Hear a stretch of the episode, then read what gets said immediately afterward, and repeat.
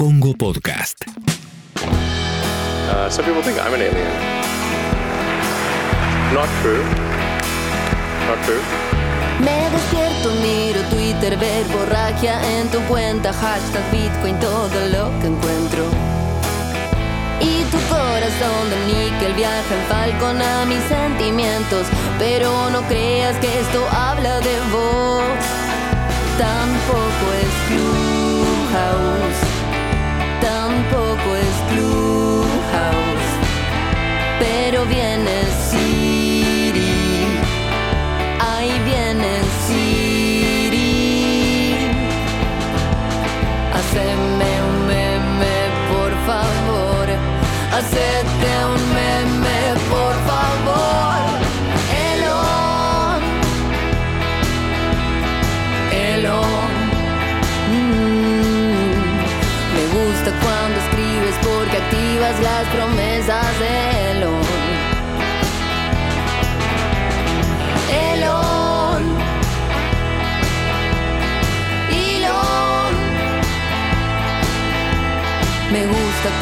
callas porque activas las promesas de Elon. Yo soy seguidor de tus videos de Filo News. Te veo por ahí siempre. Pues, Yo soy seguidor, creo que desde eh, de la radio. A ver, eh, me acuerdo un par de columnas, te voy a cortar una anécdota media ridícula. A ver. Eh, pero nosotros operábamos, esto no lo dejen en ningún lado, eh, nosotros operábamos ratas, eh, muchas ratas, días operando ratas, eh, y estábamos todo el tiempo escuchando la radio. Eh, y me copaba mucho, tengo como dos o tres recuerdos de columnas tuyas en el momento que estaba operando. No sé por qué, pero me acuerdo, fue la primera vez que escuché, escuché lo del partido de internet, todo eso, y me, me acuerdo estar operando y decir, ¿qué estás diciendo? Subir el volumen. Se me quedó esa imagen. Entonces, ahora cuando che, se lo voy a contar, porque fue así, una- no sé, Sí, hace 10 una bocha, o sea, de- más Muy de siete- no sé bueno. por qué tengo esa- y además tengo la imagen de todos operando, una imagen de mierda, pero bueno, todos operando Ah, ahí y escuchando la radio, subiendo el volumen y como quedándonos cin- cinco personas, viste, escuchando la columna sin hacer nada. Así que eh, desde ese momento he sido fácil nunca para mí, hubiese siete años. imaginado que esto estaba sucediendo. Nunca hubiese imaginado que mi, mi audiencia era gente que se dedicaba a hacer. Becarios, becarios que estaban operando ratas. Genial. Y, y encima pienso, eh, Fabricio, que vos es- estudiás la memoria, o sea, ¿y qué habrá pasado para que justo aparte eso. recuerdes ese momento? Por eso, para mí, ¿no? algo de la columna me sorprendió mucho. De hecho, no- nosotros estudiamos eso, pero para mí, algo de esa columna me ha sorprendido mucho porque tengo la imagen vívida, o sea. Lo, eh, lo recuerdo y veo, eh, era de día a la tarde, o sea, tengo la imagen de eso. Entonces, algo de la columna como me partió la cabeza para que me acuerde. Además, escuché 70.000 columnas de 70.000 millones de cosas, o sea, me quedé como. eh, así que, que es bueno recordarlo porque no sé por qué eh, me llamó tanto la atención que me, que me quedó fijado. Es el alma de esa rata que te está queriendo, que nunca, no- nunca te dejó. Espero que no sea eh, que no sea vengativa. Y, además que bueno, eh, es también eh, lo que hace Santi es como muy recordable también, me parece, ¿no? Como yo me, me, me hermano con, con tu comentario porque a, mí también me pasó algo, fuiste muy innovador, Santi. Ahora, ahora bien, Fabricio, ¿sabes qué?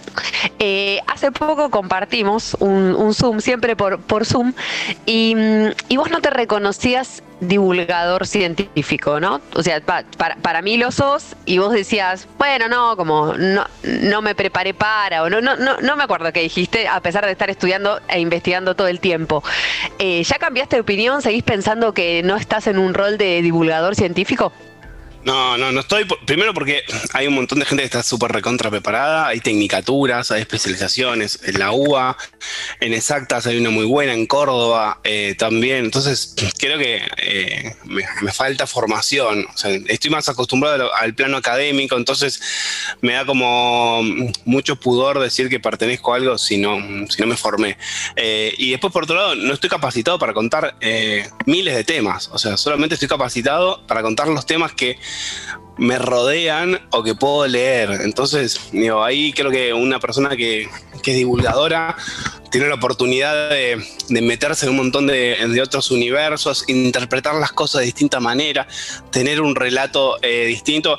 Yo simplemente cuento lo que me interpela directamente, o lo que sé, o lo que me llama mucho la atención. Pero no tengo, de hecho, me pasa mucho en en gráfica, en, en Philo News, había empezado escribiendo notas y ahí se notaba muchísimo. O sea, terminaba como haciendo guiones de. O sea, terminaba haciendo guiones, no terminaba haciendo una nota. Me falta como la estructura de eso. Entonces creo que. Eh, no es una cuestión de que eh, de, humildad, sino es que, o sea, lo veo, o sea, puedo, puedo, contar lo que me interesa, digamos. Después del resto, no, no tengo esa capacidad. Pero sí me gusta contar eh, lo que a mí me gusta me gusta contarlo con, con, mucha pasión. Quizás esas cosas eh, llegan de otra manera. Quizás lo de Santi era un poco lo mismo. O sea, cuando vos escuchás a alguien que, que cuenta algo con una pasión determinada, eh, te interpela de distinta manera. O sea, me parece que eh, en eso sí me siento como capacitado de expresar mi, mi, pasión o cómo un resultado me, me, sorprendió, o sea, porque realmente, o sea, no, no, es que estoy diciendo, uh, qué bueno esto, o sea, realmente me, emocionan algunas cosas, o sea, cuando cuando un paper, me imagino desde el rol de, investigador, eh, me imagino cómo llegaron a ese pensamiento, o sea, cómo llegaron a poder desarrollar. Y eso para mí es como un hecho casi artístico, ¿viste? Como pensar algo, estructurarlo, partirlo. Hay figuras que de, trabajos eh, científicos, sobre todo en las revistas de alto impacto, así, son figuras que tienen, no sé, 55 paneles y, y esta te lleva una idea.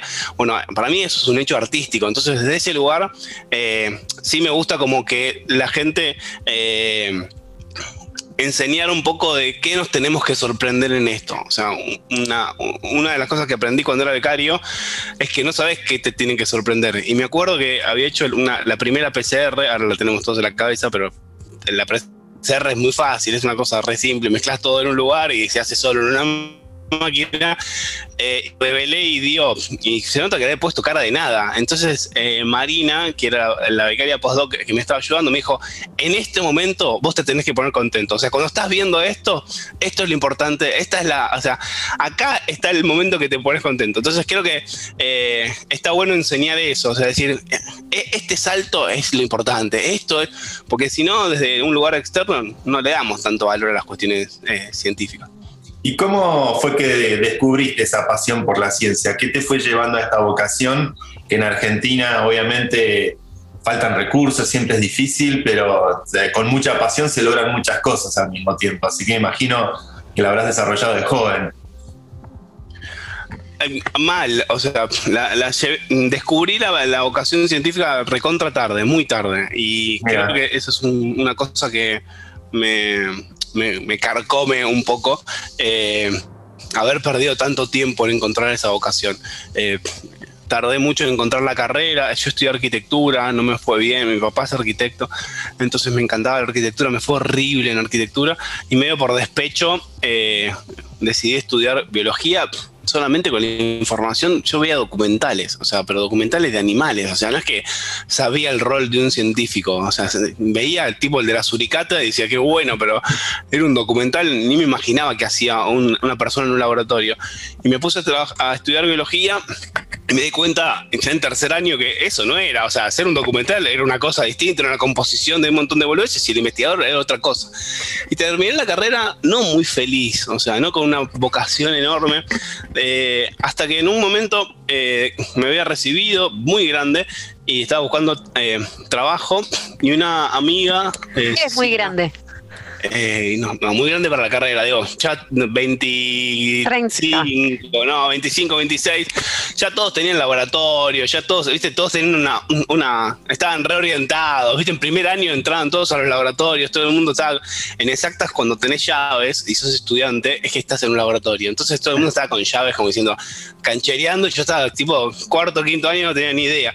Eh, me recibí y una, una amiga me dice, hay un laboratorio de, de memoria que está buscando un becario, ¿sí? Tiene una beca y está buscando un becario. Le dije, yo no sé qué, o sea, no, no sé de memoria. Yo estudié, de hecho yo había estudiado eh, biología molecular y encima en plantas. O sea, y la tesis mía era en hongo, comestible, nada que ver. Sé nada, nunca una rata, no sé lo que es una neurona. Nota al pie, tesis de. Completamente comestibles. ¿Qué tipo de hongo? No, la tesis ah, para mí fue genial. Y eh, arrancamos con Gilgo la Champignon eh, en un laboratorio de, de la Universidad de San Martín de, de Chascomús de Intech. Hacen taxonomía de hongos. O sea, ven do- vos Ah. ves dos hongos y son iguales. Tipo, es un champiñón y este es igual a un champiñón. Y les tenés que hacer un análisis genético como una, si fuese una afiliación de hijo, eh, padre, hijo, o, eh, para saber si es familiar. Y ahí determinás si son de la misma especie o son distintas. Y tienen distintas o sea, características. Eh, y hice eso, o sea, bastante básico, digamos. Eh, y cuando entré al laboratorio, me acuerdo, exacto como me acuerdo del día de la columna, eh, que estaba Pedro Beckenstein, que es un investigador muy, muy conocido y muy prestigioso, que yo no lo conocía, y estaba haciendo un experimento. Y lo vi de espaldas y vi el experimento que estaba haciendo. Dije, yo quiero ser como él, o sea, real, o sea, tengo esa sensación de decir, no, yo sí, yo, yo quiero estar ahí, pero re tarde, o sea, eh, y a partir de ahí, bueno, Pedro fue un poco del norte ese, eh, ahora soy muy amigo de Pedro, tenemos investigaciones en conjunto, pero eh, me ayudó a encontrar esa vocación, encontrar gente que realmente estaba apasionada, que se juntaba en seminarios y discutía a muerte una coma eh, y charlaba y, y contaba sobre investigadores como si fuesen estrellas, viste, de fútbol. Entonces, ahí encontré en ese laboratorio que lo dirige Jorge Medina, que es una persona que es muy prestigiosa en el ámbito de la neurociencia, ganó el premio... Mungibor el, año pasado, eh, encontré que, que esa era mi vocación, pero antes, cero, ¿eh? Cero. Fabricio, pero, pero te, te escucho hablar y digo, pa, como, eh, no sé si es algo de, de los investigadores en general, de la comunidad, pero te das comida con un palo, eh, porque tiene muchos mandatos la ciencia en el sentido de esto, como, bueno, sos viejo para, ¿entendés? O, bueno, no, no sé, como, digo, ¿es algo común dentro de, de- de tu palo esta autoexigencia tan extrema? No, en eso yo soy, o sea, comparado al, a lo que realmente es el sistema científico, soy lo más hippie del, del mundo, o sea, soy el que menos me importa las publicaciones, o sea, de hecho me gusta hacer experimentos y no me gusta publicar, o sea, todo lo contrario a lo que debería ser, o sea, la gracia no es el experimento, sino que está en los papers, porque en los papers ves los resultados. A mí me encanta hacer experimentos, planear, y después el paper no lo escribo nunca, tardo mil años, le doy mi vuelta, porque a mí me gusta conocer el resultado, medio como jugar. Pero en el ámbito académico sí. O sea, eh, de hecho, hay un libro que yo soy muy fanático, acá está, eh, que se llama eh, El último teorema de Fermat, es de matemática, ¿no? Eh, pero para mí es genial, absolutamente. eh, el último teorema de Fermat es de Simon Singh, sí. Y lo que plantea es, en otro ámbito, no, no- no la biología, sino la matemática, cuál es la, la edad, ¿no? ¿viste? Como cuál es la edad donde la rompen. Y te volvés loco porque dice que a los 20, o sea, los, todos los matemáticos grosos estuvieron en su apogeo casi como un jugador de fútbol, o sea, sub 25, Más sub, eh, sub todavía. 30. Claro, entonces llegan a los 30 años con un montón de experiencia y como no vieron que no metieron un descubrimiento eh, zarpado, se quedan o publicando libros de divulgación, ¿sí? o, o- o dando clases. Entonces el periodo de, como de creatividad es muy acotado. En la biología no es tan así, se, va- se, va- se corre mucho más para, para gente más, eh, más adulta. Digo, el tema es que el, en, biología se corre un, un poquitito, pero existe la exigencia de, de decirte, ok, si querés ser el número uno, eso lo escuché mil millones de veces. O sea, te tenés que ir a tal laboratorio y tal laboratorio no está en Barcelona, en Nueva York, o sea, está en, no sé, en el medio del desierto y está este tipo que es un capo en esto.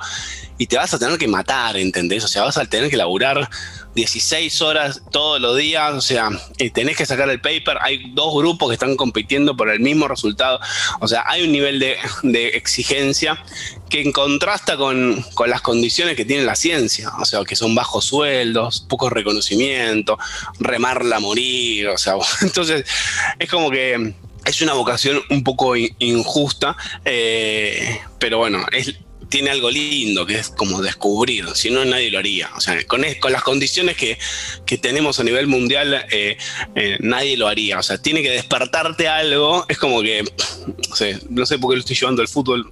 Me gusta el fútbol, pero nunca tanto. Somos, somos argentinos. Pero bueno, las cosas. pero es como, digo, la sensación de debe ser hacer un gol. O sea, te voy a decir, bueno, hacer un gol está buenísimo, pero si miras para atrás, para llegar a hacer un gol en un determinado lugar, te tenés que matar, ¿entendés? O sea, es una pirámide que cada vez queda menos, menos, menos, menos, menos. O sea, entonces el, sentido final, o sea, el objetivo final que es descubrir algo, tiene que ser muy saliente como para que vos puedas soportar todas estas esta situación. ¿Y hoy, ¿Y hoy qué ocupa tu curiosidad científica, eh, más allá del, trabajo fenomenal que venís haciendo? Porque a, fin de cuentas, para mí sos un divulgador, porque yo he aprendido y he visto cosas tuyas a través de las redes, a través de los medios, pero me imagino que en tu vocación científica debes tener algunos proyectos, algunas ideas, este, algunas intuiciones que tal vez debes estar eh, siguiendo, persiguiendo y, y, por ahí tenés el corazón puesto en esas cosas. ¿Qué, qué cosas hoy ocupan tu mente científica? Me transformé en una persona que cuenta todo menos sus propios resultados, que era todo lo contrario a lo que había hecho al comienzo, que era solamente contar eh, mis trabajos. Nosotros estamos, estoy muy manija con, con, dos resultados muy puntuales que todavía no se publicaron, pero bueno, los puedo contar, bueno. Uh, ayer, nos rechazaron un, ayer nos rechazaron un paper, así que está por enviarse en otro lugar. Eh, esto es habitual, el rechazo. o sea, Einstein también le rechazaron papers a todos, así que. Es algo normal, o sea, ya está a esta altura de la carrera, es como, no pasa nada, es un rechazo más, te vas acostumbrando. Uno, mi primer, mi primer paper lo aceptaron en una revista muy buena, pero después fue todo como eh, golpe, golpe. En algún momento llegué a presentar un paper en nueve revistas, o sea, arranqué en Science, eh, Science casi lo publica y dije, ya está hoy, estoy ahí, y bajando, bajando en un momento era como la humillación total, porque pasás de Science a una revista de poco impacto, es como te sentías que estaba para, para campeón y, no, no, sucedió, así que hay que acostumbrarse a la frustración. Pero lo que estamos estudiando ahora es algo que para mí me fascina, pero enormemente, es que descubrimos que, descubrimos, ya se sabe hace miles de años que eh, la memoria se puede manipular, ¿sí? O sea, para, para distintas cosas, o sea, para cosas buenas como para cosas malas, pero nuestra memoria es manipulable.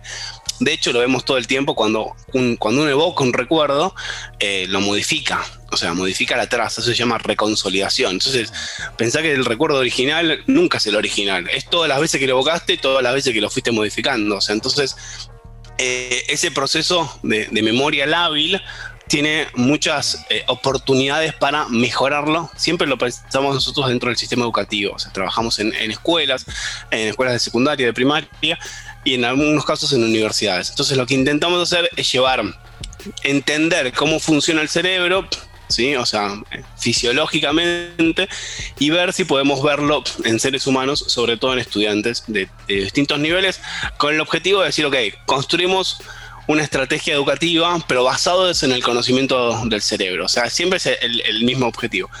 Y lo que descubrimos hace poco es que hace como 20 años, eh, un investigador argentino muy conocido, que se llama Izquierdo, que falleció hace muy poco, vivía en Brasil, un genio de la memoria, y Jorge Medina, el director de nuestro laboratorio, había hecho un experimento en ratas que nunca encontraron la explicación de por qué había dado.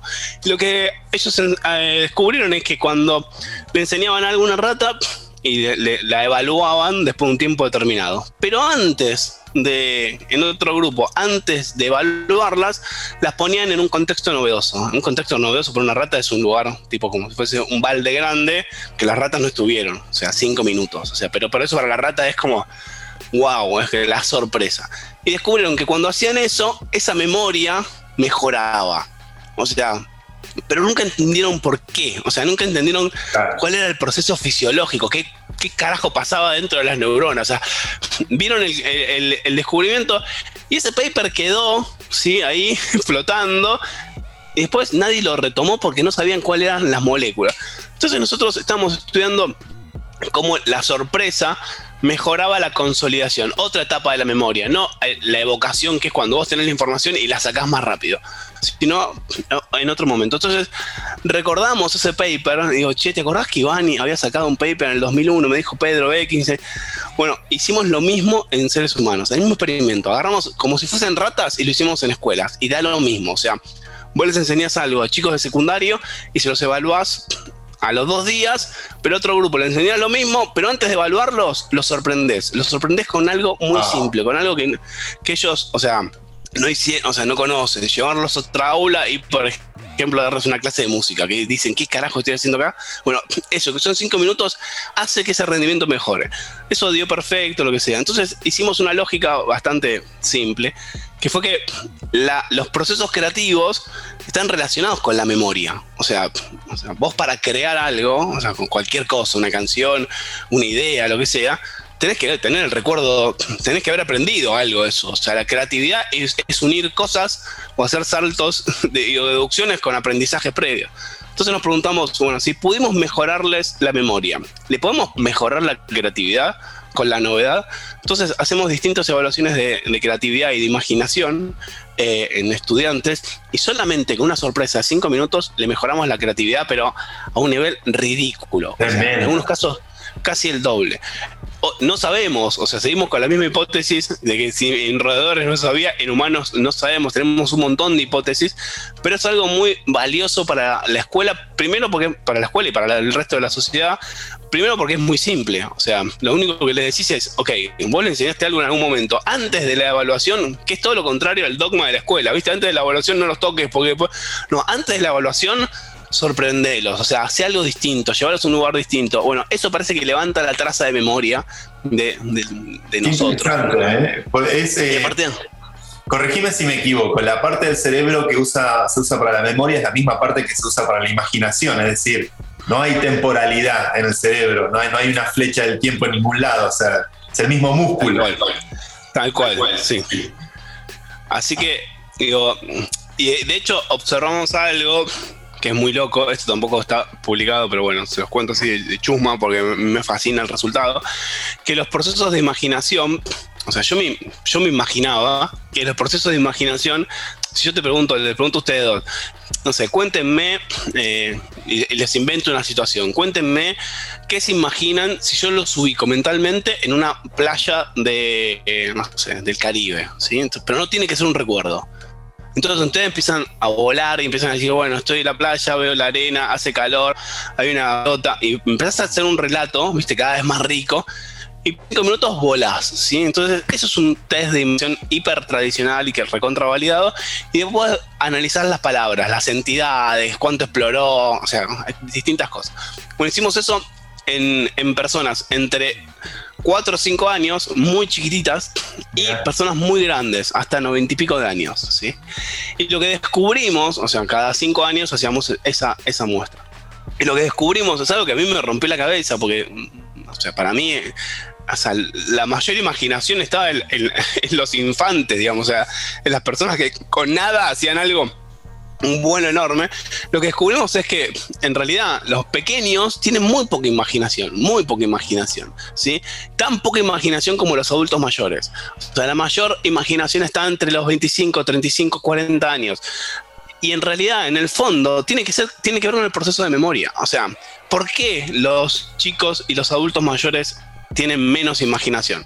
Los adultos mayores porque no pueden imaginar y todo el tiempo están evocando recuerdos. Son todos recuerdos. O sea, nunca pueden imaginar. O sea, siempre evocan una situación, lo cual a mí me sorprendió porque le decíamos, por favor, no recuerdes y, te decían, no, como en la playa, como...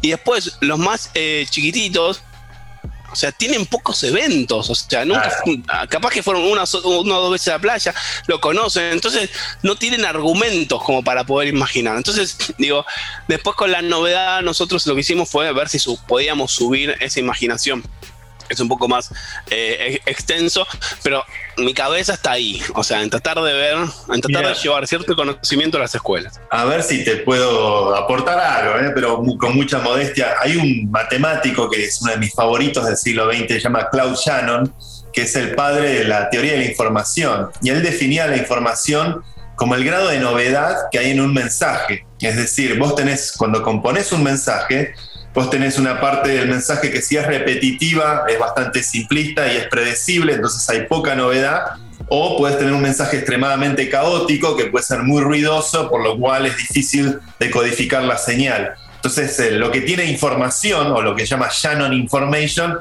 son esos mensajes donde hay un grado de complejidad tal en el orden de novedad. Bueno, la, novedad es como el factor sorpresa, ese factor sorpresa es lo que define el concepto de información según Shannon, que él lo formaliza después matemáticamente e inventa el concepto de bits y la comunicación digital, que es lo que permite predecir qué grado de novedad hay en un mensaje para poder darle redundancia y generar poca interferencia en la, en la comunicación.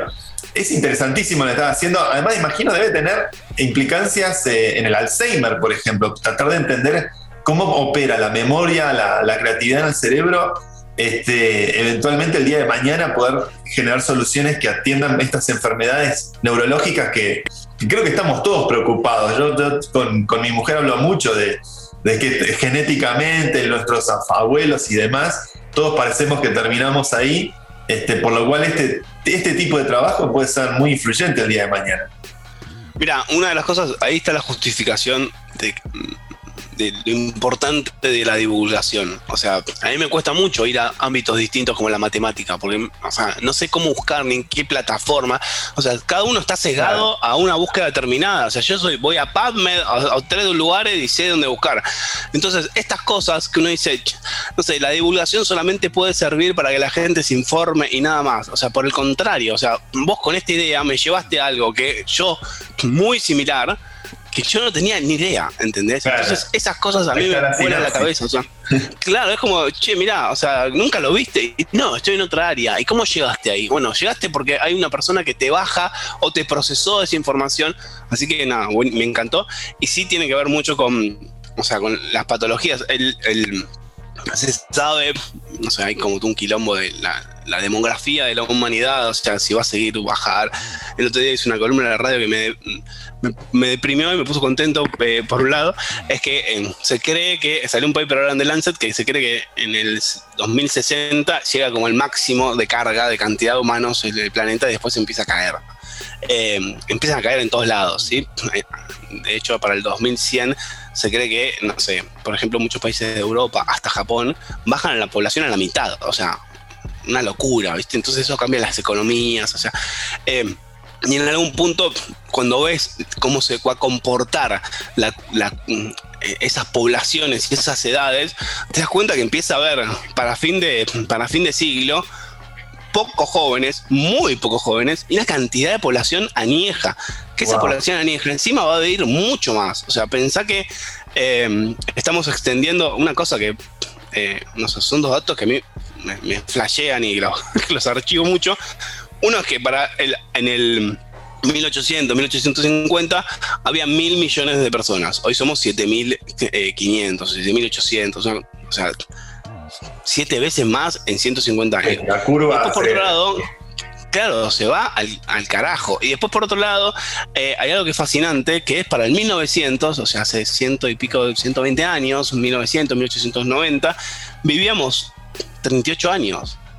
Entonces, esas enfermedades neurodegenerativas, o sea, se empiezan a observar después de los 80 años, en mucha población, se cree que más o menos aproximadamente el 40 o el 50% de las personas que pasan los 80 años van a tener una, a una enfermedad neurodegenerativa. Bueno, son cosas modernas, no se estudiaron en otros momentos, porque en realidad nadie llegaba a esa edad. O sea, entonces, o sea, hay que enfocarse en eso porque va a haber una población en el corto plazo, muchísima población, muy demente, o sea, con, demencia. Tremendo, ese es el. Aparte, lo vamos a vivir nosotros, probablemente, si Dios quiere y llegamos vivos a esa instancia, ser un mundo hacia el que, que nos va a tocar y va a ser una realidad bastante particular, me imagino. Sí, sí, sí, tal cual. Esperemos vivir. Pensaba, eh, pensaba en Chile, eh, las neurotecnologías directas ahora reguladas, ¿viste? Eh, por ahí ya viene Elon un poco con su Neuralink y digamos esto de que nos podamos anticipar también a enfermedades, a un cáncer, a un Alzheimer, por ahí te puedes anticipar 10 años antes por la tecnología y la ciencia. ¿Cómo, cómo te imaginas ese futuro? ¿Te imaginas también eh, investigando en aplicación de, por ejemplo, eh, tecnología en, en, los cuerpos sí, de las personas? o sea, por un lado, me genera como cualquier humano, ¿viste? Todas las nuevas tecnologías a una determinada edad te fascinan y después cumplís un par de años más y lo que te fascinaba te empieza como a generar como cierta extrañeza, ¿viste? Como no tenés solamente la fascinación, sino te agarra como una, una valoración de la humanidad. O sea, me ha, me ha agarrado en estos años como una fascinación de defender la especie, ¿sí? Como decir, ok, somos una mierda por un montón de cosas, pero loco, o sea, o sea, éramos unos mono que vivíamos, no éramos unos monos, pero bueno, éramos muy primitivos, o sea, hace bastante poco, y con la inteligencia pudimos desarrollar un montón de cosas. Entonces, casi siempre empiezo a defender el humano y, veo la tecnología como algo que no sé si nos va a reemplazar, pero nos pone en otro lugar, ¿no? una situación media como de, pseudo humildad. Eh, empecé a a trabajar en, en, el ITBA, o sea, yo soy biólogo, nada que ver, pero empecé a trabajar con, con ingenieros Ahora soy el director del, Departamento de Ciencias de la Vida, que tiene adentro una carrera de bioingeniería y adentro una maestría de biotecnología y biomedicina. Y, he encontrado en los últimos años, o sea, todo un enorme mundo de, de diagnóstico, de, de, muchísimo interés, como para que la tecnología sirva, o sea, sirva muy, de forma muy práctica. Y hay cosas alucinantes, o sea, pero realmente alucinantes, desde, por ejemplo, eh, no sé, hacer un, ro un, robot, un nanorobot que vaya a liberar fármacos específicos en una parte de tu cuerpo en un momento determinado. O sea, no liberar un fármaco a, de forma sistémica a todo el cuerpo, sino que vayan específicamente a una parte del estómago y en un momento determinado, cuando vos tengas determinada, por ejemplo, acidez, liberen algo y después se vayan por tu cuerpo. Hasta, por ejemplo, diagnóstico de patologías, o sea, diagnósticos de cáncer de mamas con hasta seis o un año antes de, de no se lo pueden ver de, de un ojo humano he visto, por ejemplo, proyectos de, de, máquinas 3D, pero que en vez de imprimir eh, plástico, imprimen células eh, vivas. Entonces hacen, eh, no sé, por ejemplo, órganos artificiales, pero no sé, perfecto, digamos, de, hay, hay, hay, corazones de robots funcionales, de, robot, de corazones de, de, ratón funcionales, o sea, que fueron impresos. Entonces, digo, me imagino que el mundo va a ser mucho mejor y que vamos a tener mejor esperanza de vida con la tecnología. Sí tenemos que, o sea, volar y dejar llevar y también jugar un poco ahí con la ética, con, con la sociedad. Hemos visto que el avance tecnológico, por ejemplo, no sé, con las mellizas estas, Lulu y Nala, en China, bueno, a veces el conocimiento se excede de las limitaciones y editaron genéticamente dos gemelas para evitar que potencialmente tengan, eh, se contraigan HIV. Bueno, tecnológicamente se puede hacer, sí, bueno, está bueno que se haga y no sé si está bueno que se haga. Eh, o sea, hay que pasar por un montón de controles. Entonces, creo que el desarrollo cultural, la tecnología. Eh, con, tal cual. con donantes, igual pienso que lo que se hace es es armar también un, un, un bebé un poco a, a, a, tu gusto, ¿no? Tal cual, El, sí. Tal cual. Los, Por eso es, el padre. es un proceso en el cual el conocimiento tiene que ir acomodándose a las demandas culturales y las presiones culturales para que encaje a nivel social. Sí nos va a sorprender y quizás nos frenemos un poco, pero es necesario ese frenado para ver cosas que no vimos. Santi, ¿le haces vos la pregunta? Sí, acá, acá siempre tenemos al final de nuestras entrevistas, es como nos llamamos las promesas de Elon. ¿Qué opinión te merece el superhombre de la posmodernidad o de la post-posmodernidad, el señor Elon Musk? ¿La verdad? Toma, ¿Es, ¿Es, un científico Elon Musk? ¿Qué es Elon Musk? No sé qué es. O sea, en algunos momentos pensé. Hablé con mucha gente que me habló muy bien de él de, de primera mano, o sea, con gente que trabajó con él. Eh, por un lado me parece un demente, o sea, una persona completamente demente, pero por otro lado es una demencia funcional. O sea, en algunas cosas, no sé, una vez hablaba con Miguel San Martín. Sí, uh, el gran marciano argentino. De, de, la NASA y me decía, o sea, yo tenía un compañero del trabajo, alguien que yo supervisaba, yo era el jefe de esta persona, y se vino un tipo y me dijo, quiero trabajar con Elon Musk, me voy a ir de la NASA. El chabón, Elon Musk le dijo, no, yo necesito que vos realmente programes porque quiero que un cohete vuelva... El tipo dijo, no, eso es imposible, tengo plata para poder hacerlo. Bueno, y esta persona se fue de la NASA y lo pudo hacer en esas en esas oficinas que son ridículas. O sea, Miguel me contaba, la NASA está todo cuidado, como todo es impoluto. Bueno, vas a las oficinas de SpaceX y está el cohete, la gente comiendo una hamburguesa, un tipo soldando, o sea, rompió con todo. Entonces Miguel me decía, bueno, piensa fuera de una caja. O sea, nosotros estamos todos adentro de una caja y el tipo piensa afuera de eso. Entonces, en esas cosas me parece que es una demencia genial, digamos. A veces tiene sus cosas, eh, pero sí, a veces me da un poco de temor determinados intereses. Por ejemplo, Neuralink se sabe hace 10 años. Los experimentos que hizo el del mono, el de jugar, eso tienen paper hace 20 años, no es novedoso. O sea, el tema de lo que es novedoso es tener 6 mil millones de dólares para ponerle a ese proyecto y poder hacer lo que quiera con eso. Entonces ahí, ahí me hace un poco de ruido eh, porque ahí no están las instituciones, no está lo, académico, no están los controles de la sociedad, no está quien, o sea, siempre el que tuvo deseos de hacer eso era una persona que estaba en investigación, que estaba dentro de una universidad, que necesitaba plata para ir a hacer eso, entonces se lo pedía una fundación o la universidad o un estado. Entonces todo ese proceso tiene muchos controles. O sea, entonces, digo, ahí vas como evaluando si, la humanidad tiene tiene que poner guita en eso. Él la tiene. Entonces, si quiere poner guita en eso, probablemente haga un chip en tu cabeza dentro de muy poco tiempo que pueda hacer un montón de cosas geniales, pero que también sirva para otras cosas. Entonces, digo, hay que marcarle, no sé, me da la sensación de que es genial, de que es realmente genial, pero que por otro lado, o sea, a veces me ¿Tiene, da cierto. ¿Tiene sentido ir a Marte como que, nuestra, que tratemos de hacer una especie interplanetaria? Hice un par de videos sobre eso. Yo pensaba que no. Estaba convencido que no. Y de hecho me, me bajoneaba bastante pensar que en dejar la Tierra era como. ¿por qué vamos a dejar la Tierra? Es como. Es ¿Qué te persuadió? Interesante que te haya cambiado el punto de vista. Me, un, eh, un, físico me dijo una frase que me volvió loco, que fue como, tenemos la responsabilidad por nuestra cognición de ser los la única especie por ahora conocida que pueda salir de un planeta y colonizar el resto, porque en algún momento, no hoy, pero en algún momento la Tierra o el sistema solar va a desaparecer. Entonces digo, nos vamos a quedar, vamos a tomar esa posta de decir, ok, tenemos que seguir la especie, la especie tiene que seguir estoy volando a miles de años, ¿sí? Pero tenemos que ir a esa búsqueda. No podemos desconocer que el sol se va a apagar o que la tierra vamos a hacer mierda. Entonces, eso me hizo cambiar un poco la perspectiva.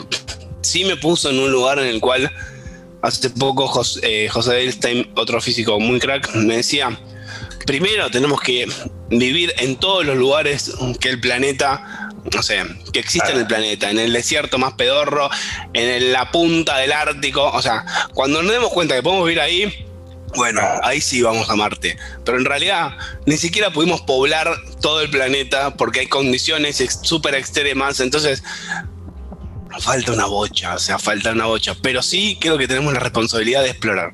¿Qué crees que pasa? Es la gran pregunta que, perdón, perdón, es la gran pregunta que justifica un poco la, inversión que tiene la NASA.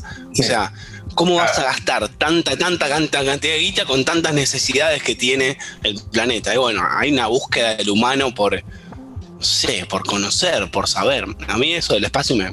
No, y 5 mil millones de años cuando se queme el sol y nos consuma todo, pasa volando, qué sé yo. o viene un asteroide. Alguien va a estar.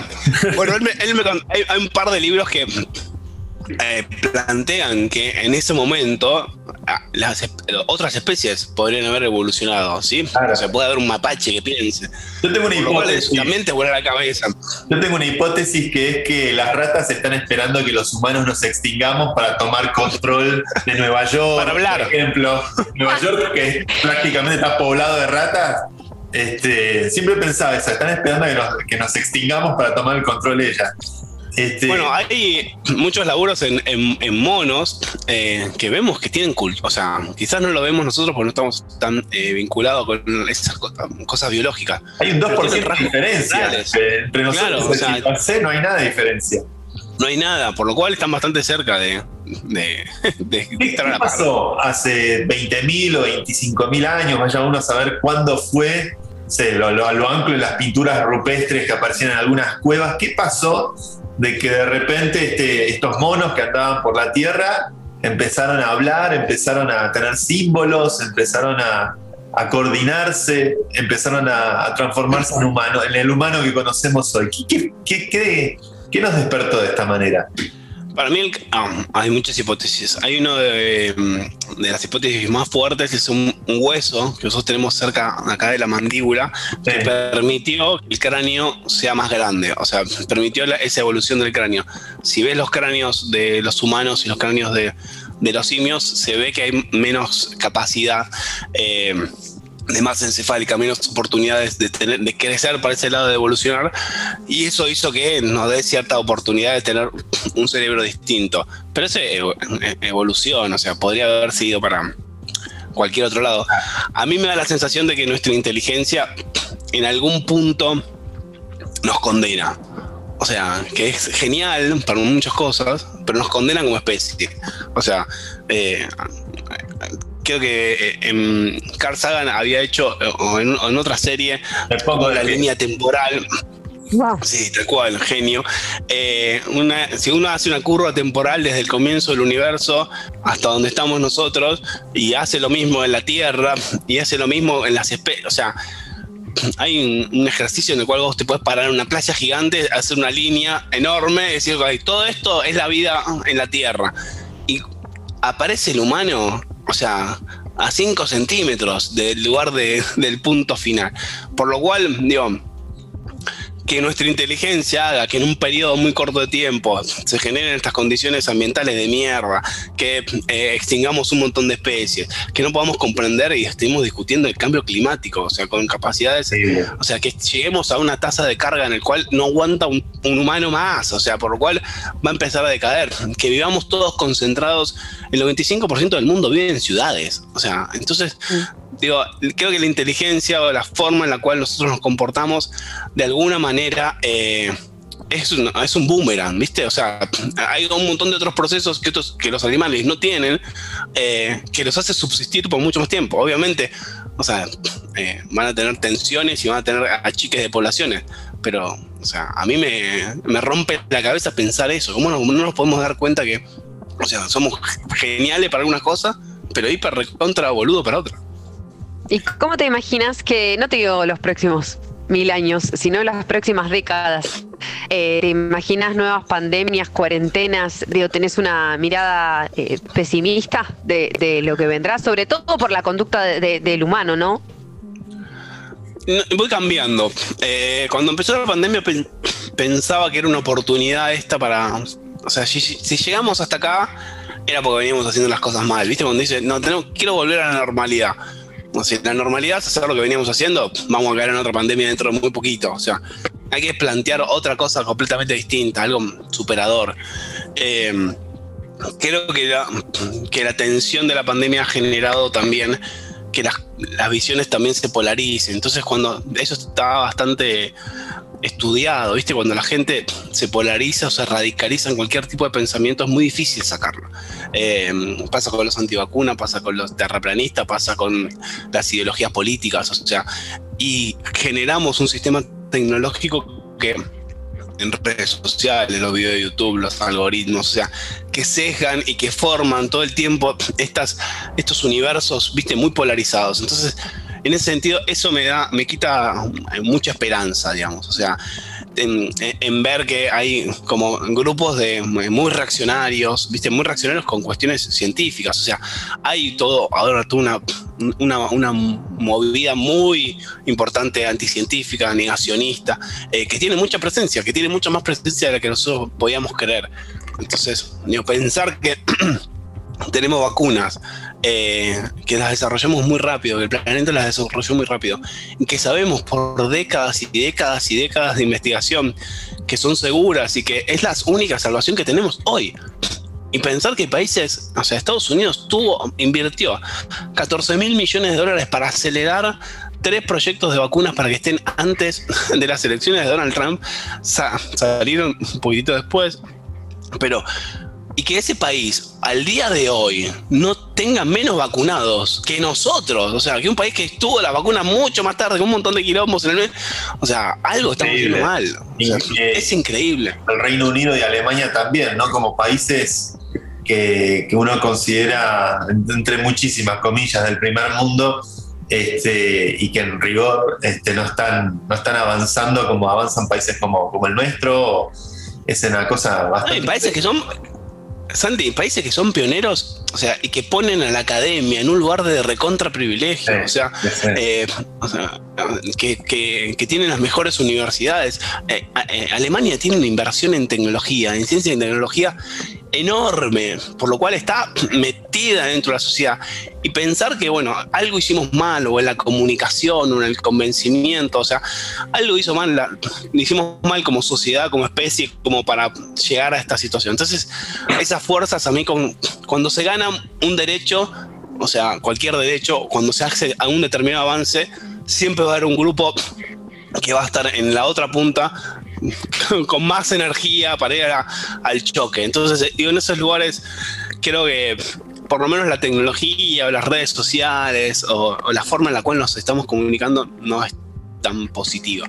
Pero bueno, no podemos hacer nada. Es así. Es el mundo que nos toca. Espectacular. La verdad que un placer escucharte, tener como una mirada este, científica y apasionada. Así que muchísimas gracias por venir al programa. Bueno, muchas gracias. Eh, eh, yo soy muy admirador de ambos en distintos aspectos. Eh, así que nada, me puso muy, muy, muy, muy contento. Perdón que tengo la voz destruida, me tengo que ir a hacer un hisopado ahora. me intriga, Fabricio, me intriga saber qué vas a hacer. ¿Te vas a hacer un hisopado literal? ¿O qué vas a hacer? ¿Te vas a correr? ¿Te vas a caminar? Después te. No, no, tenía, tenía que hacer la mudanza de. El ITBA se está mudando de, de sede, entonces tenemos que embalar todas las cosas del laboratorio y avisé que iba a llegar un poco más tarde. Sí, hay que tirar un montón de cosas y ver. Eh, pero bueno, nos mudamos a un laboratorio más lindo, así que estamos contentos. y no, ahora me va a hacer un hisopado y tengo una reunión de. Eh, trabajo en un proyecto de como de de ver cómo el, conocimiento de los aspectos humanos puede mejorar la arquitectura. Entonces estamos evaluando qué evaluaciones se tienen que hacer o qué testeos se tienen que hacer para generar mejores contextos de trabajo, mejores contextos de aprendizaje. Entonces tengo una reunión de eso y espero que me den negativo si voy al laboratorio a embalar porque si no me van a matar. Fiebre no. Parece una muy buena excusa. No, fiebre no tengo. Tengo muy mal la voz y tengo un poco de dolor de garganta. Pueden ser otras cosas. Pero viste que hoy es todo COVID. O sea, le a alguien. Eh, y también para cubrir, obviamente, al resto del, grupo. Es una muy buena excusa porque dije, hoy, o che, me siento mal, voy a hacer un testeo. Y me dicen, están todos con las cajas mirándome con cara de por favor. que muden ellos. que se mueven. Eh, así que no, es súper agradecido y bueno, perdonen por la voz. Con Movistar Play podés tener Amazon Prime Video y por tres meses invita a Movistar. Si querés disfrutar de las mejores series y películas, descarga la app de Movistar Play y activalo. Movistar Play, series, películas y televisión. Los que somos Movistar, tenemos más. Válido en Argentina del 1 al 31 de mayo del 2021. Más info en movistar.com.ar. Fue una producción de Congo.